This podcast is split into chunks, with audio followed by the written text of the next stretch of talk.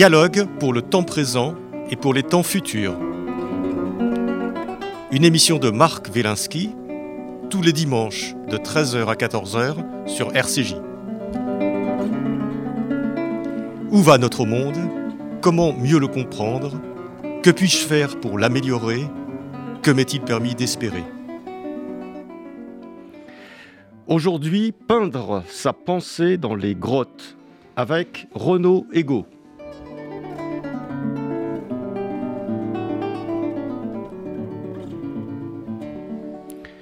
Pourquoi nos très lointains ancêtres ont-ils déposé leurs pensées dans des grottes? Et, afin de mieux les voir, ont-ils inventé le dessin? Et pourquoi les animaux les fascinaient-ils autant? Étaient-ils des dieux ou des hommes plus puissants avec de tels corps, capables de courir si vite et même de voler. Lorsque l'on parle de l'art préhistorique, on pense aussitôt aux grottes de Lascaux ou de Chauvet. Mais il en est d'autres, merveilleuses, en Afrique australe, en Namibie, au Zimbabwe, en Afrique du Sud et au Botswana. Leurs auteurs étaient les San, premiers habitants de cette vaste région du monde, chasseurs-cueilleurs nomades, qui ont peint ou gravé sur la roche de leurs abris la faune qui partageait leur vie. Renaud Ego, bonjour. Bonjour Marc Wielinski. Renaud, vous êtes écrivain, vous êtes poète, vous êtes auteur d'une quinzaine de livres, euh, dont plusieurs sont consacrés à l'art rupestre, et notamment à l'art rupestre d'Afrique australe et à l'art euh, paléolithique. Et euh, vous avez publié il y a quelques semaines un petit livre euh, de peindre sa pensée dans les grottes chez Bayard sous la collection Les Petites Conférences. Alors, c'est un, un, livre tout à fait passionnant euh, quand c'est un poète euh, qui écrit sur les peintures rupestres qui sont elles-mêmes extrêmement artistiques, euh, ça donne vraiment de très très belles, de très, très belles choses. Ce petit livre, c'est une conférence que vous aviez fait, c'est ça? Oui, c'est une conférence que j'ai faite au théâtre de Montreuil à l'invitation de Gilbert Say, qui a, qui a dirigé le théâtre de Montreuil et qui dirige aujourd'hui un cycle de petites conférences qui s'appelle Lumière pour les enfants, qui reprend en fait euh, le titre d'un cycle de conférences que le philosophe Walter Benjamin avait organisé pour les enfants à la radio allemande à la fin des années 20 et au début des années 30. Donc ce sont des conférences orientées pour les enfants. Voilà, pour, un, pour un, jeune public. Voilà. Et je dois dire que c'était un, un, moment assez extraordinaire par la, par la qualité d'attention des enfants il y avait un, silence qui était palpable et qui, euh, qui gonflait comme ça, comme, un, comme une sorte de levain, et qui, euh, et qui, portait, euh, qui portait ma parole. En exigeant, parce que c'est un jeune public, d'être extrêmement clair, simple, mais pas simpliste. et voilà, ça a été un moment de, de, de, très grande joie. Oui, alors voilà, c'est ce, qui est, ce qui est tout à fait caractéristique. Euh, on sent que vous vous adressez à un jeune public, mais vous faites pas de concessions. C'est-à-dire que c'est très clair, c'est très expliqué, euh, mais vous donnez un certain nombre d'informations, et euh, ce qui fait que c'est lisible par tout public. Je veux dire que ce n'est pas, pas uniquement lisible par les enfants. Mais, il y a ce côté pédagogique qui est extrêmement intéressant. Alors, ma, ma question serait immédiatement pourquoi vous êtes, vous êtes vous intéressé depuis tant d'années à ces peintures rupestres en France, en Europe, en Afrique. Alors, euh, la réponse, elle est un peu dans le livre où, il y a quelques illustrations. Ce sont vraiment des, des, peintures rupestres absolument magnifiques. Ce sont des œuvres d'art euh, fantastiques. Euh, mais pourquoi vous, à titre personnel, comment avez-vous, êtes-vous rentré dans, ces, dans cet univers des, des grottes préhistoriques?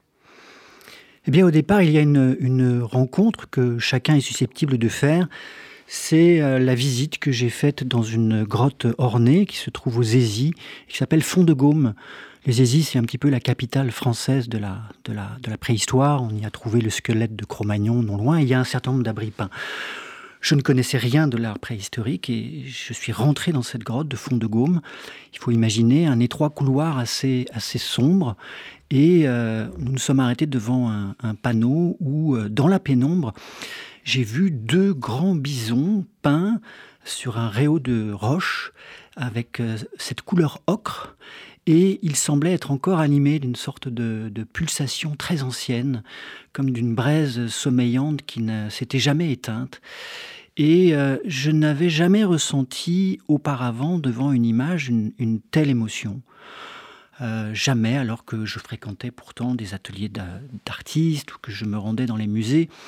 Donc à la suite de cette rencontre, j'ai visité d'autres grottes ornées en France et cette petite culture m'a conduit à connaître l'existence d'un art qui se trouvait en Afrique australe, mais autour duquel euh, il n'y avait pas d'informations ou très peu d'informations accessibles. Et euh, cette curiosité m'a conduit à me rendre en Afrique australe où euh, j'ai eu la chance de rencontrer assez rapidement une petite communauté de chercheurs. Alors, on va revenir sur l'Afrique, euh, Rodrigo, mais je voudrais qu'on reste un, petit moment sur l'origine, sur cette émotion euh, sur les grottes françaises. Il faut dire qu'en France, on est quand même assez gâté. on peut visiter un certain nombre de grottes, surtout dans le sud-ouest, mais on peut visiter un certain nombre de grottes absolument magnifiques. Qu'est-ce qui fait, qu'est-ce qui fait que l'art rupestre euh, est, aussi important en France? Est-ce que c'est parce que c'est mieux conservé ou est-ce qu'il y avait des concentrations d'artistes euh, préhistoriques euh, à cet endroit-là? Alors il est difficile de répondre, mais de fait, la région franco-cantabrique, c'est-à-dire le, sud-ouest français, comme vous l'avez dit, mais aussi le, nord de l'Espagne, est le lieu dans le monde où l'art préhistorique du paléolithique supérieur, c'est-à-dire le plus ancien, qui date de moins 35 à 40 000 ans jusqu'à moins 15, moins 10 000 ans, 10 euh, 000 ans étant la, barrière symbolique euh, temporelle à partir de laquelle euh, on considère qu'on rentre dans l'âge du néolithique, eh bien c'est dans cette région du monde qu'il y a la plus grande concentration de grottes ornées.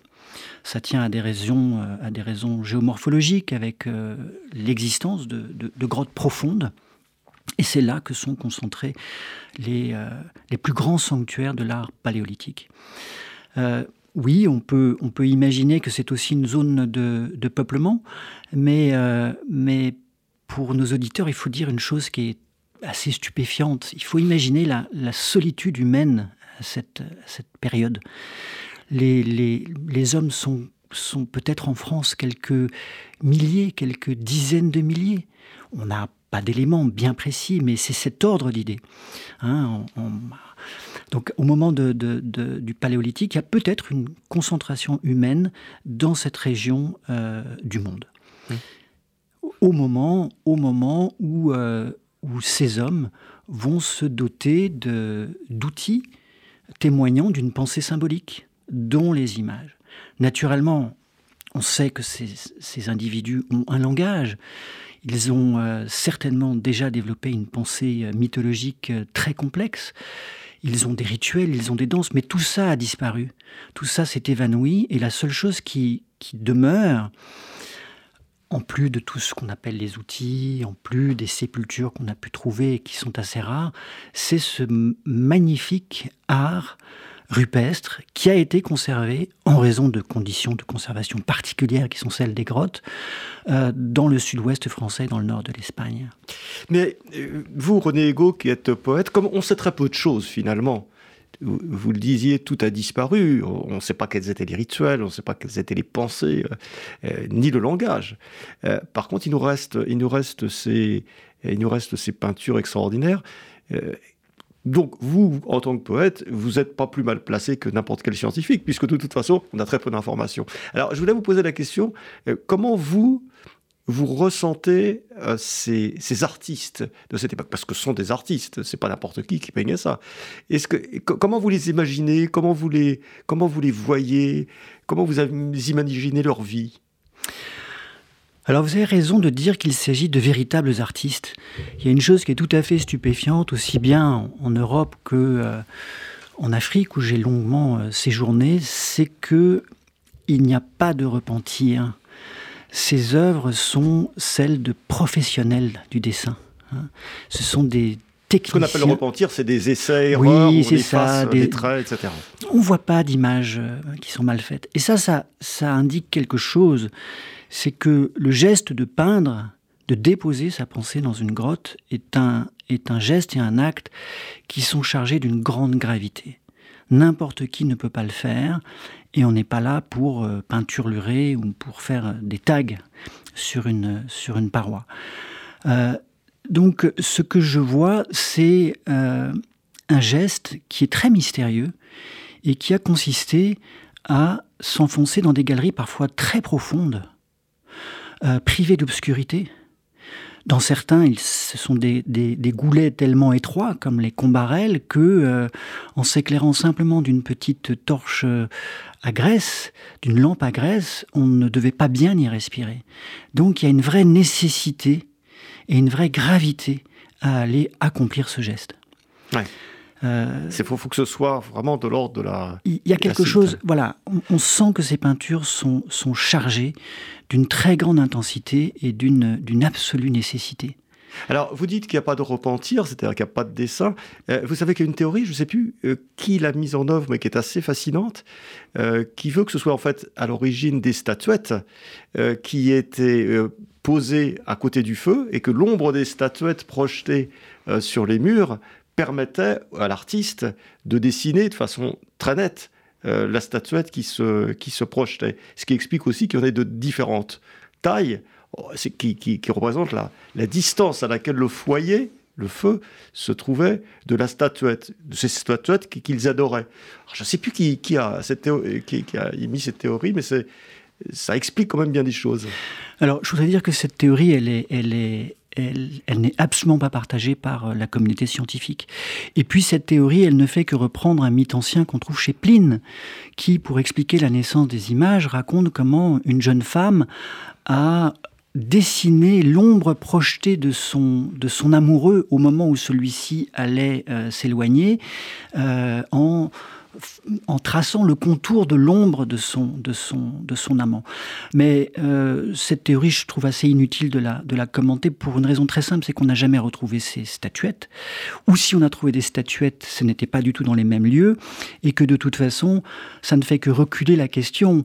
Euh, comment ah, ça rien au fait qu'il y a les couleurs, qu'il y a, y a, la, la, sûreté du dessin, qu'il y a tout un tas de choses. Ça ne retire rien. Simplement, petite explication de, la, de certaines choses je, crois que il faut. Euh, on, pense toujours comme ça, et ça a été le cas des préhistoriens. On a pu parler, au moment du paléolithique supérieur, d'une sorte d'explosion créatrice, parce que c'est vrai. Il y a un ensemble de datations assez cohérentes qui permettent de montrer que aux alentours de moins 30 000 ans, euh, mais Chauvet va venir transformer tout ça. Euh, le dessin euh, il y a une floraison d'images. Il y a une floraison d'images.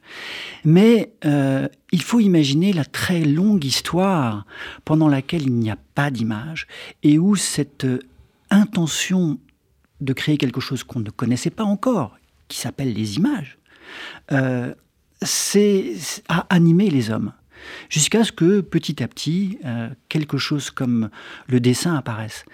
Nous vivons entourés d'images.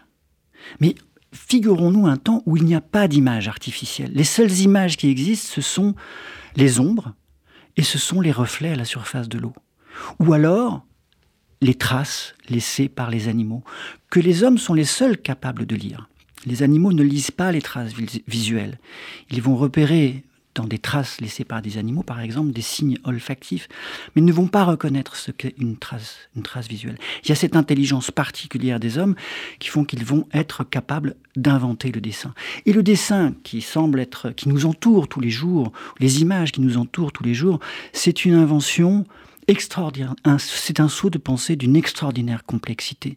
Il faut imaginer comment on passe de la d'un animal qui est là, qui est en trois dimensions, qui se déplace à sa figuration en deux dimensions à travers la saisie de son contour. Et la grande invention conceptuelle et technique de l'art paléolithique, ça a été l'invention du contour, avec toute la puissance euh, et toute l'efficacité qui le porte. Hum. Ah vous avez vraiment raison, euh, Renaud Ego, d'insister sur ce fait qu'il y a une espèce de saut de saut artistique et de saut conceptuel dans cette invention du, dessin.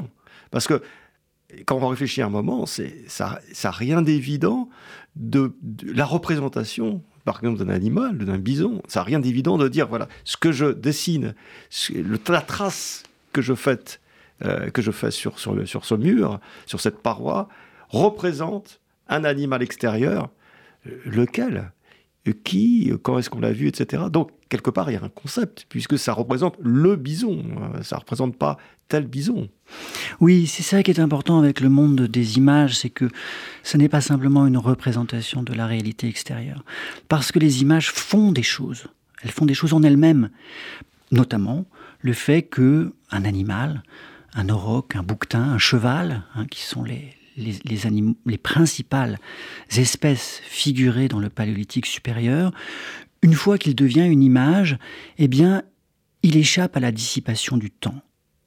Il entre dans un espace, l'image va ouvrir un espace qui est proprement métaphysique, parce que c'est un, c'est un espace où les choses sont à la fois immobiles et durables. Eh bien, ces deux qualités, ce sont celles euh, des dieux et des idées.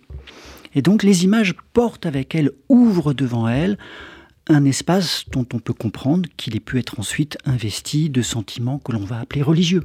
Hmm. Et ça, les images le font. C'est-à-dire que c'est le signe, ou, peut-être le signe avant-coureur, effectivement, de, de, la religion, de la, conceptualisation. Tout ça est certainement mêlé, mais nous n'avons pas de témoignages, euh, des paroles, des récits, des rituels dansés. Tout ça a disparu.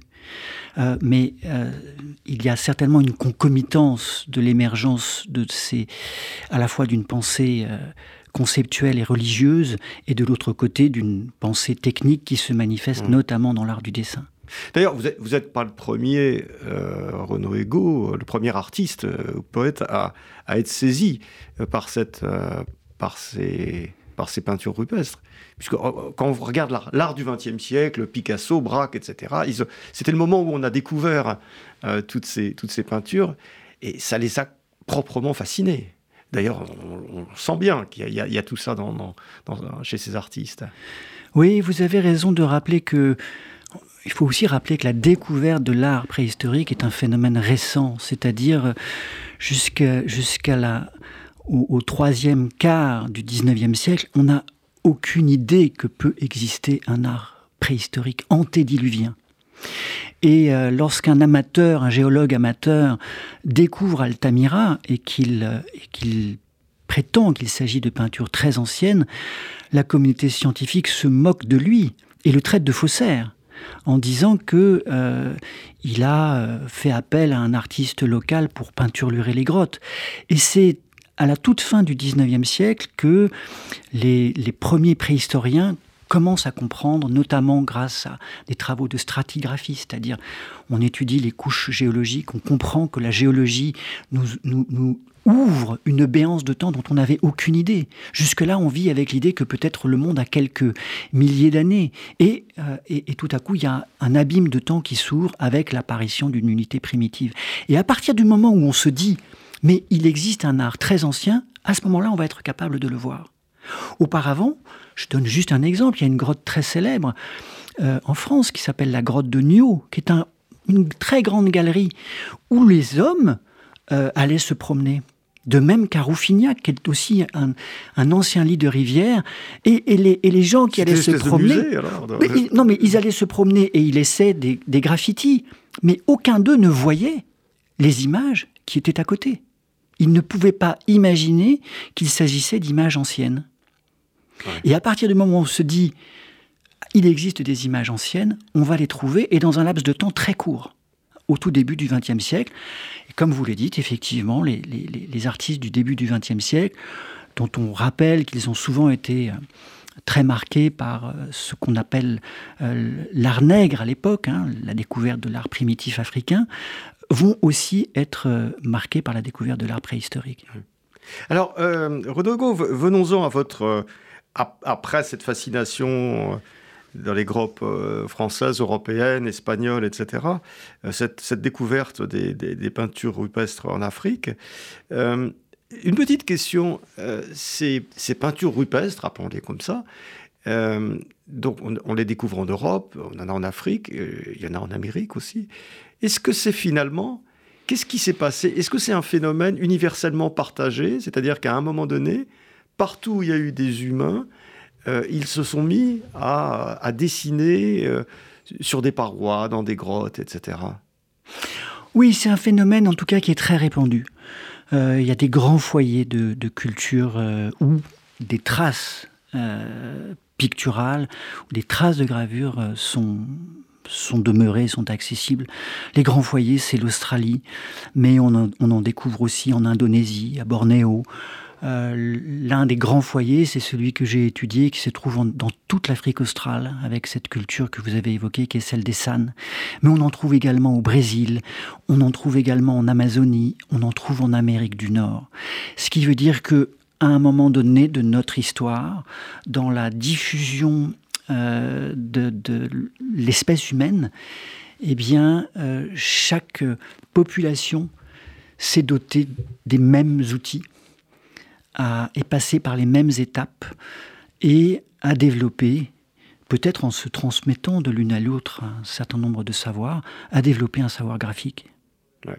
Donc, c'est quelque chose d'universel. C'est quelque chose d'universel. Et, juste au niveau, des, au niveau temporel, ça se passe à, quel niveau? Ça, commence, les plus anciennes, c'est quoi? C'est moins 35 000, c'est ça? C'est cela. Les, les, les, plus anciennes figures, hein, c'est-à-dire pas forcément des signes abstraits, ça, il y en a quelques-uns qui sont plus anciens, mais on, dit, on peut dire que la naissance de l'activité graphique, elle se fait entre moins 70 000 ans c'est à partir de ce moment-là qu'on commence à avoir une activité graphique qui est faite de signes très simples, des ponctuations de points, des répétitions de lignes, des croisements, quelque chose comme une géométrie et un art des rythmes. Mais la figure, elle, elle, est inventée il y a environ 40 000 ans. Et on en a des témoignages en Allemagne à travers des petites euh, statues, des petites sculptures miniatures que certainement euh, des individus portaient auprès d'eux comme peut-être des formes d'amulettes.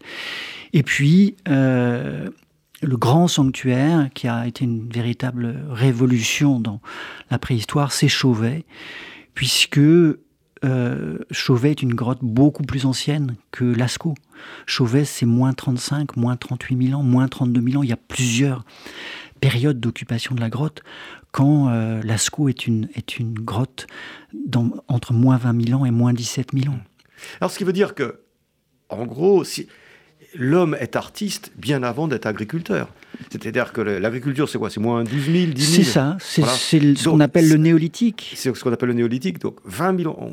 Nous sommes d'abord, chronologiquement, nous sommes d'abord des, artistes, des, gens de spiritualité, pourrons dire, pourrions dire, avant d'être euh, des producteurs de céréales.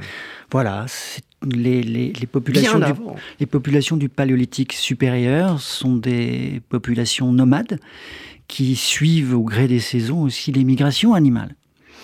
Et euh, alors elles habitent temporairement dans différents lieux où elles sont susceptibles de revenir d'une année sur l'autre. Euh, mais la sédentarisation avec l'agriculture et l'élevage est beaucoup plus tardive. Hmm. Alors venons-en maintenant, Renaud Ego. Hein, je rappelle votre livre Peindre sa pensée dans les grottes. Euh, chez Bayard. Euh, venons-en à votre aventure africaine, parce que donc après cette, euh, découverte des, grottes et de, la, l'art rupestre en Europe, vous avez commencé à explorer et vous avez été je crois, un des, pionniers, un des premiers, à aller, aller voir euh, cet art extraordinaire qui, rupestre qui, qui se situe en Afrique australe. alors, comment est-ce que vous, êtes, vous en êtes arrivé à, aller, aller voir et comment est-ce que vous avez eu envie de, d'écrire sur ces, ces, peintures rupestres? Eh bien, j'ai eu la, la chance de faire un, premier séjour d'études grâce à une bourse qui m'avait été donnée par le ministère des Affaires étrangères en 1997, sans bien savoir ce que j'allais trouver. Mais avant de faire ce voyage, j'ai réussi à contacter un certain nombre de scientifiques, d'archéologues et d'anthropologues qui étaient, qui étaient peu nombreux, mais qui étaient d'une communauté scientifique vivante, notamment en Afrique du Sud. Leurs travaux étaient peu connus aussi parce que j'arrive là-bas après une période euh, qui a été celle de l'apartheid. L'apartheid a pris fin en 1994 et pendant la période de l'apartheid, les relations notamment culturelles et scientifiques entre l'Europe et l'Afrique du Sud avaient été largement coupées. Et, euh, je découvre alors un art rupestre absolument magnifique que effectivement en Europe on connaît mal, on connaît très mal. Quelques préhistoriens en ont entendu parler, quelques-uns, mais sont très peu nombreux, ont été voir l'un ou l'autre site, tandis que par euh, curiosité et peut-être euh, petite forme de folie, je vais euh, vraiment passer beaucoup de temps à aller voir de multiples lieux dans toute cette région d'Afrique australe. La, chance que j'ai eue, c'est que un, grand éditeur d'art de cette époque, qui était Adam Biro. À la suite de mon premier séjour d'études, je vais lui montrer des images de, cet art. Il va être enthousiasmé et va me proposer immédiatement que nous fassions un livre en me, donnant, en me donnant les, les moyens de repartir, de continuer à mener mes recherches. Et il y a un premier livre qui sera publié en l'an 2000 qui s'appelle San euh, aux éditions Adam Biro. Et après ces premiers voyages, je n'ai cessé d'y retourner jusqu'à aujourd'hui. Et euh, au bout du compte, j'ai peut-être passé trois années de ma vie à arpenter les montagnes, les prairies euh, de cinq pays d'Afrique australe, le Zimbabwe, la Namibie, le Botswana, euh, l'Afrique du Sud et ce qu'on appelle le royaume du ciel, qui est le Lesotho. Mmh. Alors, effectivement, donc ces, ces peintures des San sont sont, sont, sont absolument extraordinaires. Par, par moments, on a l'impression d'être devant du Paul Klee, enfin des, avec, avec des recherches au niveau des couleurs euh, qui sont, et des formes qui sont, qui sont tout à fait fascinantes. Euh, alors, ces peintures sont un petit peu plus récentes. Euh, elles sont datées, la datation, c'est quand? Oui, alors on n'a pas les mêmes, les mêmes gammes de, de datation que pour l'art paléolithique supérieur, parce que ça coûte cher de faire des études de, de, datation, mais mm, on sait qu'au Zimbabwe, elles, euh, ont plus de 10 000 ans. En ce moment, une chercheuse française est en train de faire un travail de datation précis sur un certain nombre de sites au Zimbabwe. Et on a des, des, datations qui sont antérieures à moins 10 000 ans. En Namibie, dans une montagne euh, extraordinaire qui s'appelle le Brandberg. On a quelques datations qui montrent que ces peintures ont 4, 5, 6 000 ans. En Afrique du Sud, elles sont plus récentes. Mais ce qui est intéressant, par-delà le fait qu'elles elles sont peut-être plus récentes, ce que je trouve extra, extraordinairement émouvant, c'est de penser que dans un temps assez reculé, il y avait une diversité, se côtoyaient ou s'ignoraient des populations qui avaient des niveaux de développement euh, des pratiques culturelles qui étaient encore extraordinairement différentes, alors qu'aujourd'hui, nous vivons dans une grande uniformité euh, technique, euh, spirituelle. Mais ces peintures sont peut-être plus récentes que celles du paléolithique, mais par certains aspects, leur population, leurs auteurs, qui étaient des chasseurs et cueilleurs nomades, avaient des modes de vie qui pouvaient être proches de ceux des artistes du paléolithique supérieur européen. C'était des chasseurs-cueilleurs euh, Ce sont des chasseurs-cueilleurs. Et nomades Nomades. Et jusqu'à environ euh, moins de 1000 ans, et ce sont les seuls habitants de, ce, de, de, l'Afrique australe. Et puis ils vont être rejoints par des populations de pasteurs et d'agriculteurs qui viennent d'Afrique noire. Et puis bah, l'histoire du peuplement de ce, de ce continent va se transformer. Donc on sait, on sait très très peu de choses là aussi sur ces, sur ces pasteurs-cueilleurs, mais euh, vous, vous faites une description en détail d'un certain nombre de ces, de ces peintures, et on a l'impression, alors là très net, mais c'est évident, euh, qu'il y avait peut-être euh, dans ces représentations euh, une, un désir religieux, on ne sait pas, peut-être politique d'ailleurs, peut-être politique, parce que certaines peintures montrent la puissance de certaines bêtes, etc. Il y a peut-être une symbolique politique. Mais surtout, il y a un art, un souci du détail et de l'esthétique qui est absolument fascinant. Parce qu'ils n'avaient pas besoin, finalement. Si c'était purement une représentation, un langage, on pouvait faire un bison ou un, élan, une antilope, etc. Un élan, c'est avec un dé. Hein. Oui, c'est avec un dé. C'est un animal qui est beaucoup représenté. C'est la grande, c'est la grande antilope d'Afrique du Sud. La grande antilope d'Afrique du Sud. C'est ce qu'on appelle l'élan, l'élan du Cap. Ouais. Alors là, euh, vous avez euh, donc on aurait pu imaginer, c'est la réflexion que j'ai eue en lisant, on aurait pu imaginer, si c'était un but religieux ou politique, de signification, de faire grosso modo, petit, comme font les enfants, ou comme on fait quand on veut représenter quelque chose. Et là, non, pas du tout. Là, vous avez, mais dans le, dans le détail, euh, toute la morphologie, il connaissait absolument, parfaitement ces animaux, on voit qu'il les fréquentait, et il il le représentait avec un détail, avec un souci esthétique extraordinaire. Alors, vous, encore une fois, en tant que poète, qu'est-ce qui, qu'est-ce qui, comment vous interprétez cette, euh, ce souci artistique pour des gens qui ont une vie très rustre C'est des chasseurs, ils n'avaient pas de maison, ils, étaient nomades. C'est, fascinant, on a l'impression d'un décalage. Alors d'abord, à la différence de, l'espace européen, on a quelques informations, voire beaucoup d'informations sur leurs auteurs, parce que les San étaient encore vivants jusqu'à une période assez récente.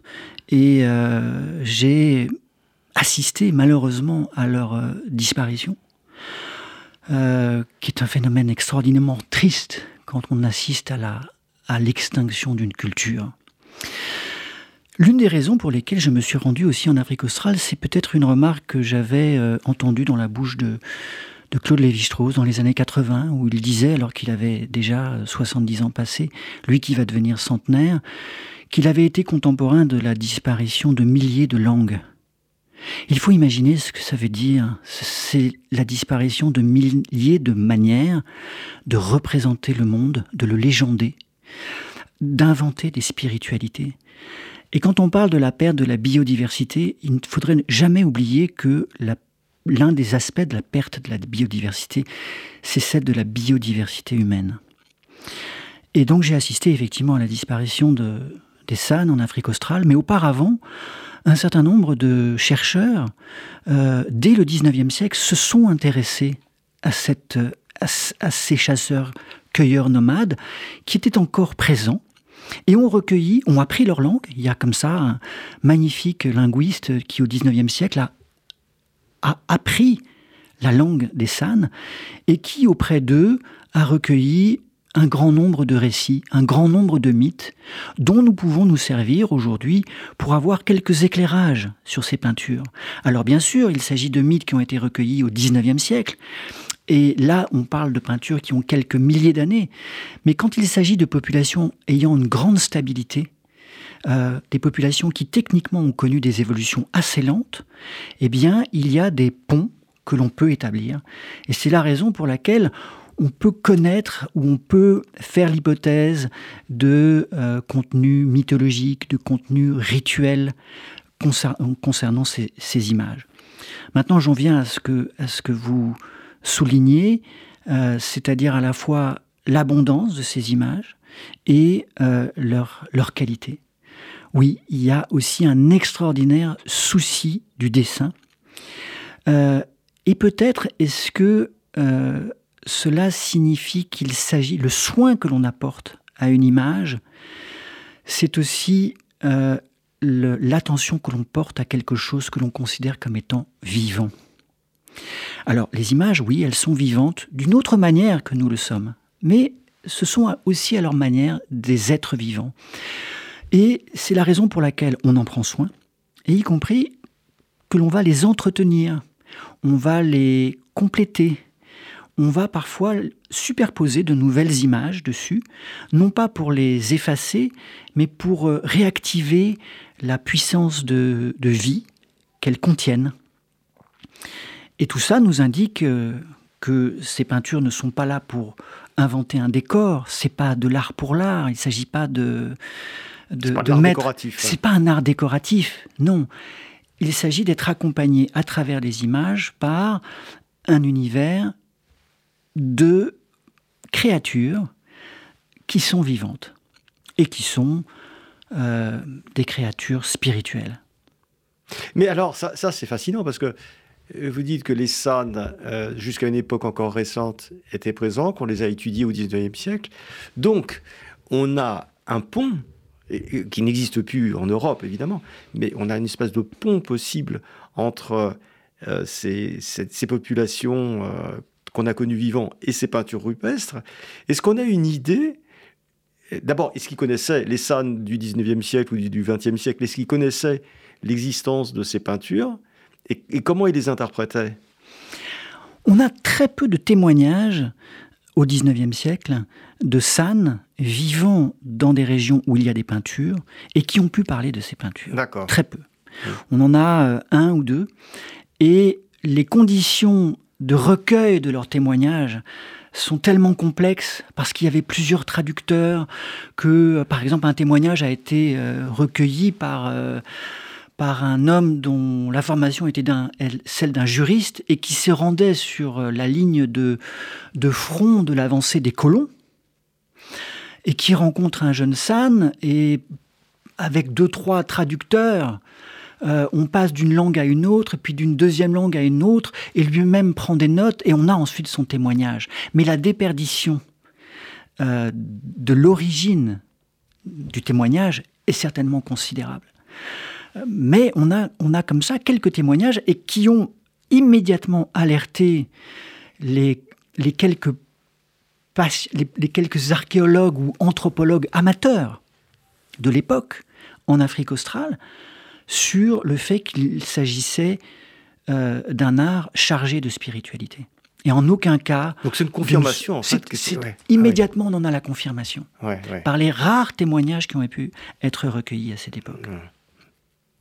Alors, Renaud Ego, votre livre euh, est un livre euh, où il y a énormément de- d'informations, où il y a des très belles illustrations.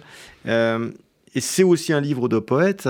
Et j'aimerais bien que vous nous donniez un petit peu euh, une, idée de la, voilà, de, la, couleur de la langue que vous utilisez pour parler de sa peinture rupestre. Et euh, si vous pouviez peut-être nous lire un, un petit un passage de ce, de ce livre. Renaud Alors-. Alors je vais vous lire un, passage qui raconte euh, une ascension dans une montagne en Namibie qui s'appelle le Brandberg, qui est une montagne assez difficile d'accès pour laquelle j'ai une tendresse euh, particulière. Le soleil était déjà haut et nous étions encore au pied du Brandberg, la montagne qui flambe. Derrière, c'était le désert namibien du Damaraland. Devant, le profil brutal de cette masse de roches et partout c'était le silence. Avec Angoula Chipaou et Thomas, son fils, nous marchions en file indienne, et j'étais dans l'allégresse de retrouver cette montagne magique, quoique austère et comme défendue par sa propre aridité. L'ascension débuta. Bientôt nos paroles s'espacèrent, mais après quelques heures cette ascension devint éprouvante. Le soleil était implacable, et l'ombre éthique, momentanée de quelques acacias, n'apportait nulle fraîcheur. Nous atteignîmes notre abri en vue de la nuit, avec elle, pourtant, s'évanouir ma soif et mes courbatures, car, allongé dans la poussière de l'abri, sous la masse de quelques centaines de tonnes qu'était cette dalle penchée, je regardais dans le faisceau de ma lampe la peinture, l'extraordinaire peinture qui en couvrait la face inférieure, un mètre au-dessus de moi. Avec ses volutes et ses circonvolutions, un nuage était peint qui était la demeure de la pluie. Un énorme serpent dont seule la queue dépassait encore le pénétrait, afin que, ainsi fécondée, la pluie se répande en harpe d'eau sur la terre où couraient les antilopes gracieuses et les grues qui se poussaient de col, ailes déployées, pour leur parade nuptiale. Puis, au cœur de la nuit, la pluie vint, soudaine et douce, à peine annoncée par un souple de vent. Comme si d'avoir contemplé cette image, j'en avais actionné le mécanisme. Il pleuvait, une pluie longue et frêle. Deux jours plus tard, nous reprîmes notre ascension pour rejoindre les hauts plateaux où désormais nous séjournerions. Nous marchions à pas lents quand Angoula s'arrêta pour tremper son chapeau dans une flaque mais à la poussée de ma main dans son dos et plus encore à l'intonation de ma voix sèchement concentrée en un jump, saute. Il fit un bond en avant et moi un autre en arrière. Immobile et puissant sous son couvert de brindilles, se tenait à deux pas le serpent, le dangereux peufadeur, la vipère heurtante. L'animal nous fixait de ses yeux d'or qui sertissaient le parfait triangle de sa tête massive, moins agressivement ramassée qu'étendue, sûr de sa force, dans ses anneaux à chevrons noirs. C'était le maître de la pluie, et je compris qu'il était aussi le gardien des portes. Qu'on m'entende. À cet instant, j'eus le sentiment qu'il nous ouvrait les vantaux du temps et que, accompagnés des prestiges de son présage, nous seraient révélées les peintures qui vivaient là, dans le secret de leur murmure ancestral. J'entrai dans le Brandberg. Merci Renaud Ego. Euh, alors, on a l'impression, quand on vous lit, quand on vous écoute, euh, par moment, on ne sait plus très bien où on est. Est-ce qu'on est dans, euh, dans le paysage africain réel actuellement, etc. Ou est-ce qu'on est rentré dans la peinture que vous décrivez? Eh bien, il y a un petit peu des deux. Euh, et ça, ça tient euh, aussi au fait que pour j'ai vécu avec ces peintures. Je passais des jours dans un abri à étudier ces peintures. Et à un moment donné, il y a une sorte de, comment dire, euh, d'interaction qui devient extrêmement profonde. Il a fallu que j'apprenne à sortir de ma propre culture, à me déculturer, à me décoloniser de ma propre pensée pour accueillir une pensée à laquelle je n'étais absolument pas préparé, mais que je trouve extraordinairement vivante. C'est la culture des populations que l'on dit animistes. Ces populations, elles ne considèrent pas que les êtres humains sont au sommet euh, de la création. Par exemple, euh, elles considèrent que les autres animaux sont des, des sortes d'hommes assez semblables à eux-mêmes, simplement ils ont des corps différents avec des aptitudes différentes des nôtres. Et ils considèrent également que le vent ou la pluie sont des êtres animés doués d'intentionnalité. Et si je vous lisais cette page, c'est aussi pour vous montrer comment, ben vous voyez, je regarde une peinture et j'ai l'impression, parce qu'il va se mettre à pleuvoir dans un lieu où il pleut si rarement, que d'avoir regardé cette image de la pluie, j'en avais comme actionné le secret mécanisme. Et deux jours plus tard, nous faisons cette rencontre qui aurait pu être dramatique en un lieu si, euh, si isolé, d'un serpent dangereux qui est le même qui était représenté dans cette peinture. Oui, c'est ça qui est extraordinaire. C'est le même que le celui qui est représenté sur une des images Exactement. et qui probablement représente la pluie aussi. Qui certainement représente la pluie, parce qu'on a des représentations en Namibie où un animal de pluie est figuré sous la forme d'un serpent ou d'un nuage.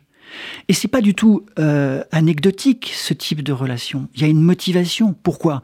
Parce que par exemple, la nuage, la, la girafe, elle a un très long cou et son long cou lui fait tutoyer les nuages.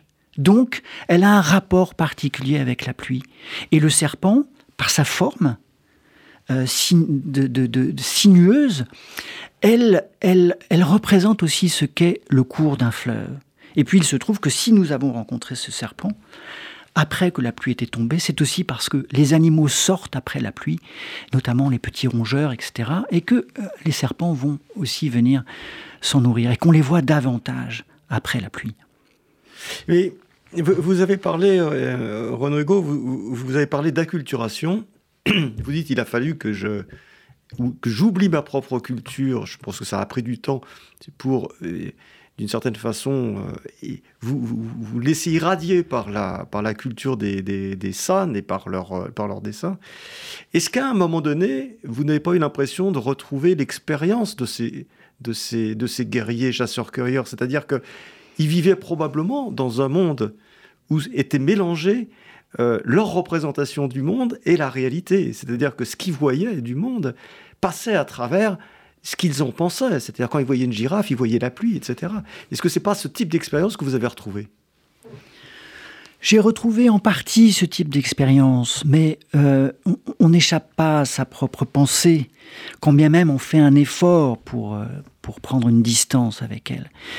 Mais il est vrai que de vivre euh, dans de grands paysages, souvent extraordinaires, tout seul ou accompagné d'un collègue chercheur sud-africain ou avec, comme ça, dans le, dans le Brandberg, accompagné d'Angoula, qui avait été lui-même euh, euh, l'assistant d'un archéologue euh, qui a étudié ces peintures dans cette, dans, cette montagne.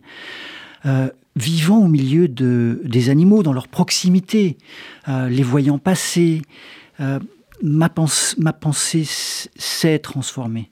Elle s'est ouverte à déjà quelque chose qui est une profondeur temporelle qu'il est difficile, dont il est difficile de faire l'expérience lorsque nous vivons aujourd'hui euh, dans une ville, en étant euh, pris dans le réseau de messages et d'informations instantanées.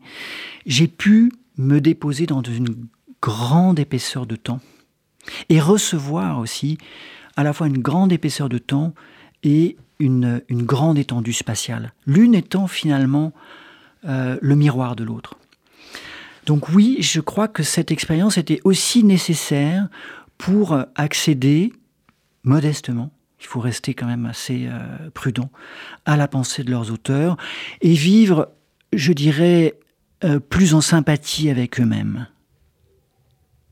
Oui, ça, ça a été, et je dois dire que ça a été une expérience euh, très importante, car depuis 25 ans, ma pensée en a été transformée et y compris ma pensée, ma pensée d'écrivain. Par exemple, en tant que poète et écrivain, euh, je n'avais pas conscience, lorsque j'étais plus jeune, que le matériau dont je me servais, le langage, est un matériau extrêmement ancien, et que s'il est vivant, c'est en raison du fait que génération après génération, il a été parlé, et que lorsque nous nous servons de, des mots dont nous nous servons ce matin, ils sont sans doute vivants pour accueillir quelque chose comme la trace de tous ceux qui, avant nous, se sont servis des mêmes mots, parfois, pour dire les mêmes émotions, pas toujours les mêmes pensées, parce que notre pensée évolue, mais dire les mêmes émotions. Donc, on pense toujours qu'un écrivain cherche à, laisser une trace singulière, à s'affirmer dans la singularité d'un style.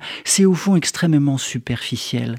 En revanche, réussir à accueillir euh, toute l'épaisseur temporelle et vivante qu'il y a dans le langage, ça c'est quelque chose euh, de différent. Et je me suis ouvert à cette, à cette approche aussi, ou à cette sensation du langage, grâce à cette expérience que j'ai pu faire tout au long de ces années africaines. Renaud Ego, merci. Merci de cette conversation. Je rappelle euh, euh, donc le titre de votre euh, livre, Peindre sa pensée dans les grottes. Et puis il y a d'autres livres aussi hein, que vous avez fait paraître, dont celui-là, L'animal voyant, aux éditions Errance. Oui, c'est un, un, livre plus, un, plus volumineux avec de nombreuses illustrations. relatives à tout cet art des sans en Afrique australe. Avec des illustrations absolument magnifiques. Bah, merci en tout cas d'être venu nous faire partager votre, votre passion pour ces, pour ces très très anciennes peintures et très très anciennes cultures. Merci beaucoup Renaud Ego. Merci Marc Walensky. C'était Pile Poule, une émission de Marc Wielinski que vous pouvez retrouver en podcast sur le site de Radio RCJ et sur les différentes plateformes, ainsi que sur YouTube. À dimanche prochain, 13h.